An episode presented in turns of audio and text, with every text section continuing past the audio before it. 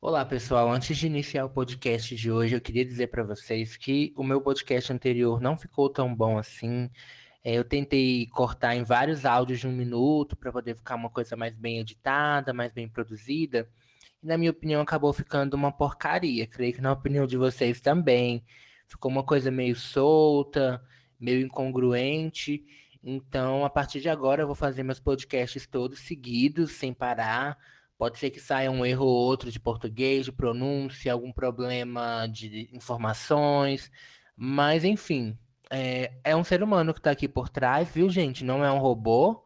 E vocês precisam entender é, que, acima de tudo, eu quero passar uma mensagem, e essa mensagem vai ser passada, mesmo que haja algum problema de áudio no decorrer de, dessa conversa. Então vamos lá. O tema de hoje, ele é um tema que eu venho me debruçando há algum tempo, né? Política X, luta LGBT. Alguém se importa?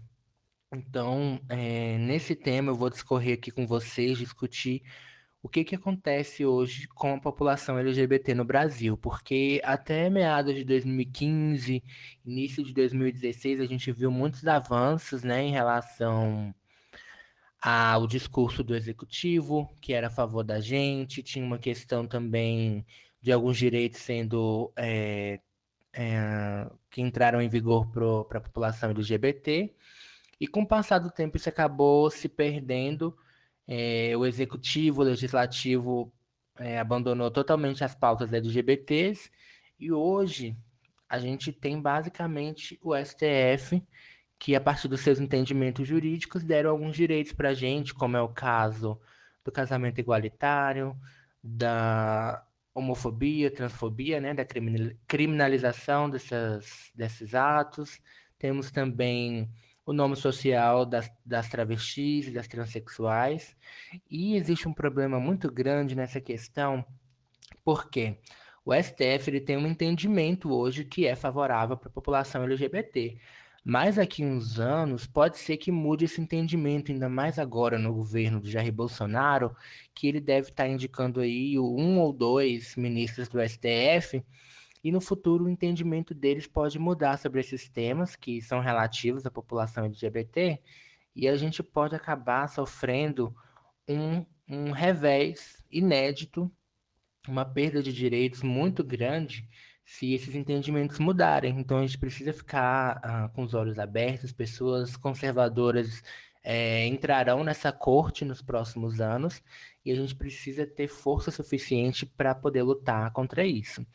Eu estou falando aqui muito nós, mas eu sei que outras pessoas que estão me ouvindo aí nem todas são é, homossexuais, mas eu sou, eu quero deixar isso muito claro e eu quero que as pessoas se coloquem no nosso lugar, porque cada vez mais a gente vê que os heterossexuais não se importam com os, se os homossexuais têm direitos ou não.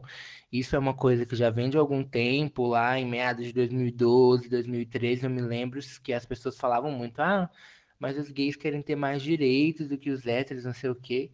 Hoje em dia, então, que a gente tem um grau de, de igualdade muito maior, apesar de ainda haver muitos problemas, haver muitas questões, a gente tem uma igualdade maior hoje em relação aos, aos héteros, e de fato, quando um grupo é ameaçado porque tem outro grupo uh, ascendendo, é muito complicado. Ninguém quer perder a sua hegemonia, ninguém quer perder uh, seus privilégios, seus direitos, então é, é uma coisa muito complicada.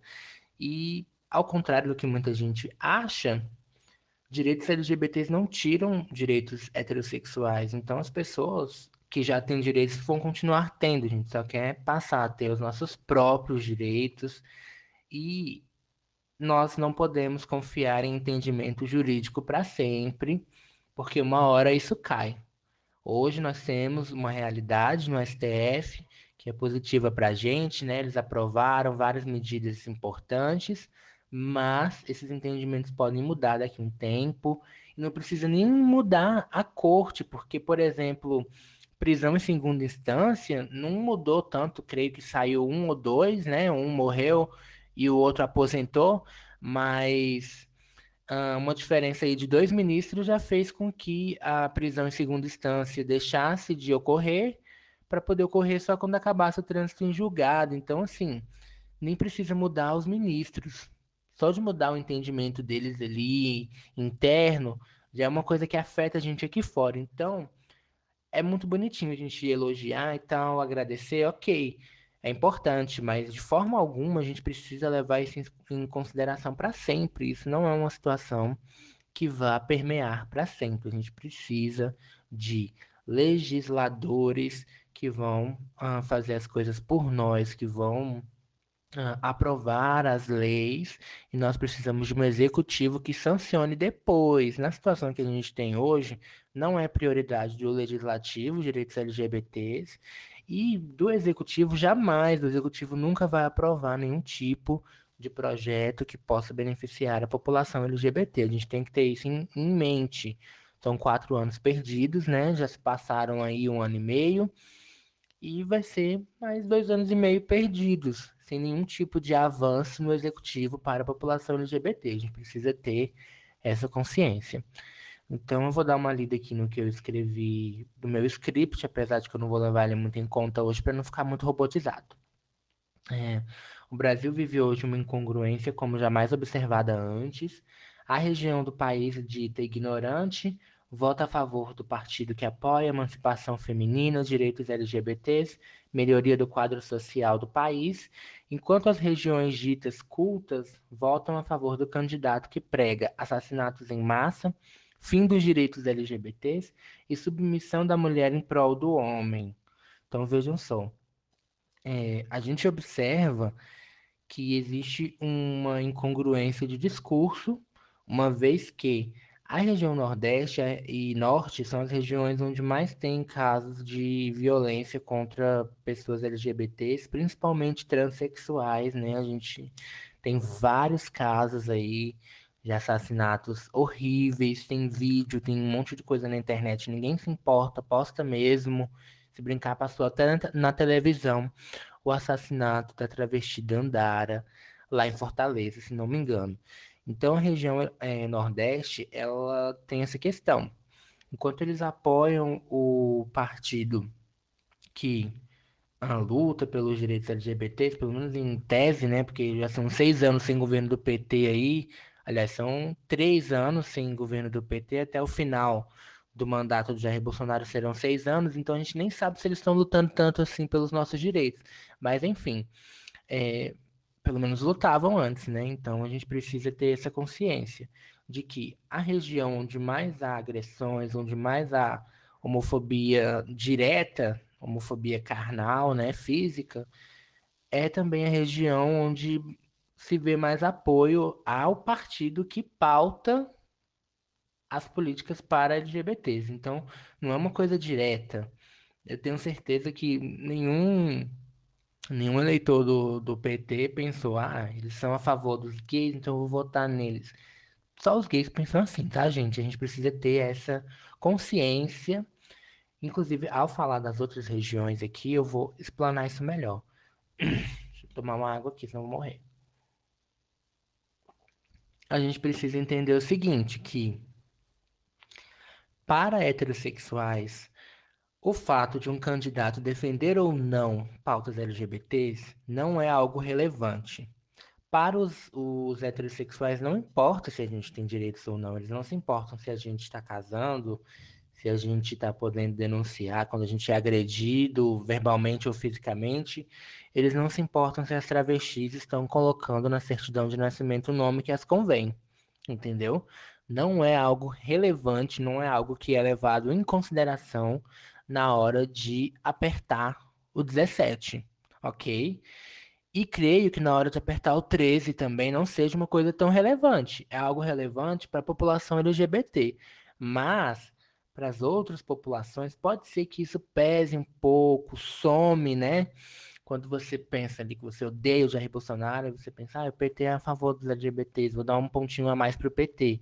Geralmente, a pessoa já tem uma tendência a aprovar é, relações LGBTs. Então, de forma alguma, isso é relevante ao ponto de ser determinante no seu voto. Então, é algo extremamente complicado. E existe outra questão também. Tem gente aqui nas regiões centro-sul que dizem, ah, mas é, eu não sou homofóbico, eu não sou a favor da, da homofobia, eu não sou a favor de nada do que o Bolsonaro diz. Mas eu votei nele para o PT não voltar ao poder. Então veja só, a gente tem também esse tipo de discurso vazio, hipócrita, esse tipo de discurso podre que muita gente insiste em usar. Ah, eu não concordo com nada que o Bolsonaro faz. Jamais fui a favor dele, mas eu não queria que o PT assumisse.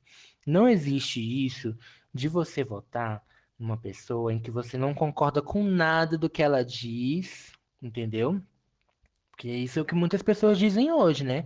Dada a popularidade do Bolsonaro, que hoje é um quarto da, da popularidade que ele tinha lá em janeiro de 2019, muita gente pulou do barco. Então as pessoas falam, ah, mas eu não concordo com nada do que ele diz. Eu votei nele só para evitar que o PT voltasse. Então, assim, é muito complicado a gente avaliar esse tipo de comentário, porque a pessoa está mentindo, obviamente. Ela votou nele porque ela viu alguma afinidade, alguma proposta dele, ela foi a favor, e muito provavelmente é irrelevante a questão da homofobia nas falas dele, não é algo relevante na hora do voto.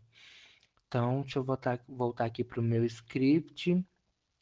É, é, aqui eu, eu questiono também se a, o, qual o papel da mídia especializada em meio a isso, né? Porque a mídia especializada ela fez uma campanha muito forte, principalmente os canais Globo, Band e o SBT também, a Record mais, né?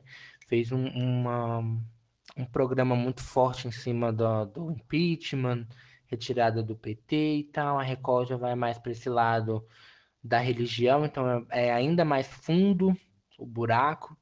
Então é muito complicado é, o papel da mídia nessa questão. A mídia, a mídia, eu, eu costumo dizer que a mídia, junto com a, a falta de ação da esquerda, a desmobilização dos movimentos sociais, acabou criando esse monstro que está hoje no poder, né? E é muito complicado a gente avaliar isso de forma muito a fundo, daria um outro podcast. Então, deixa eu dar mais uma olhada aqui.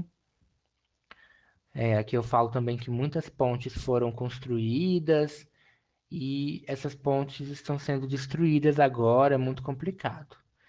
E também tem essa questão do, das figuras públicas LGBTs que apoiam Jair Bolsonaro, né? Porque vejam só, ele está em seu pior momento de avaliação já observado, né? 26% da população aprova o governo dele. Eu creio que seja até menos agora com essa crise do coronavírus, né?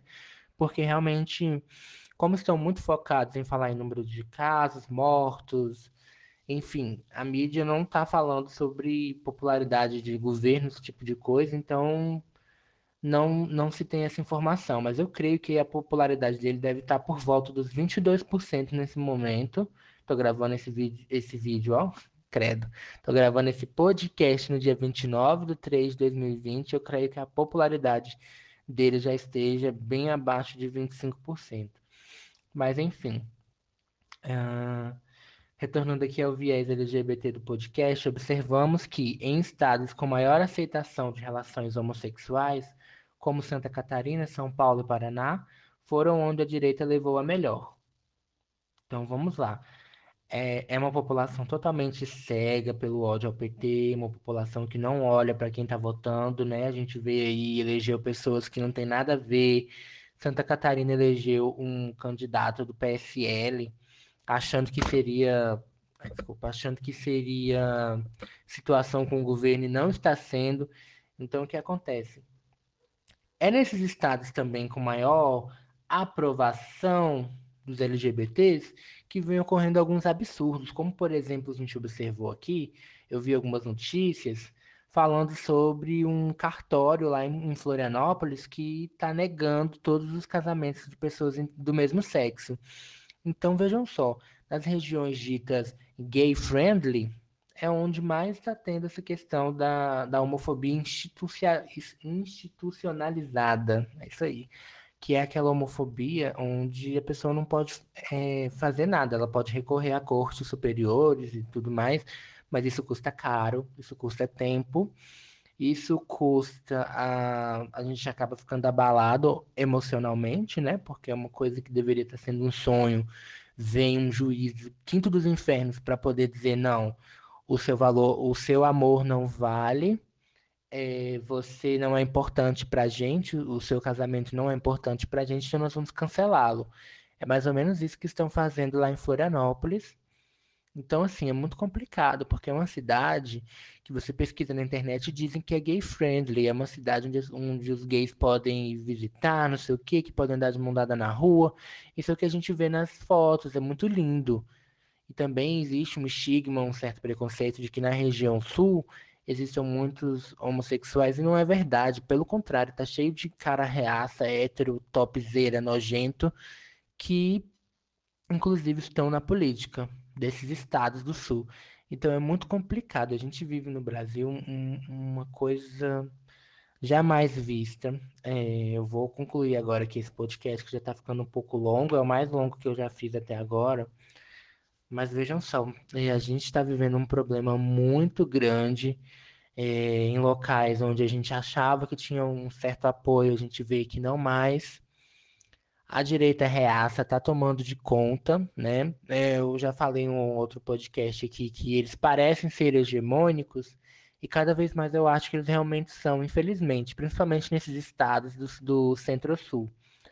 É, e é muito complicado a gente avaliar é, o que fazer, porque ao mesmo tempo que a gente perde direitos no Centro-Sul, no Norte e Nordeste nós jamais tivemos. Então é bem complicado creio eu que nos próximos anos deve ter uma reversão de fato, né? O Centro-Sul deve ficar ainda mais conservador, se fechar ainda mais nessa questão é, do conservador, conservadorismo, religião, não sei o quê, o número de evangélicos crescendo como nunca, preconceito aumentando, enquanto a, a região norte-nordeste realmente vai se tornar um polo é, de maior aceitação de, das relações homossexuais e de fato pode ser que a gente tenha que migrar por conta disso.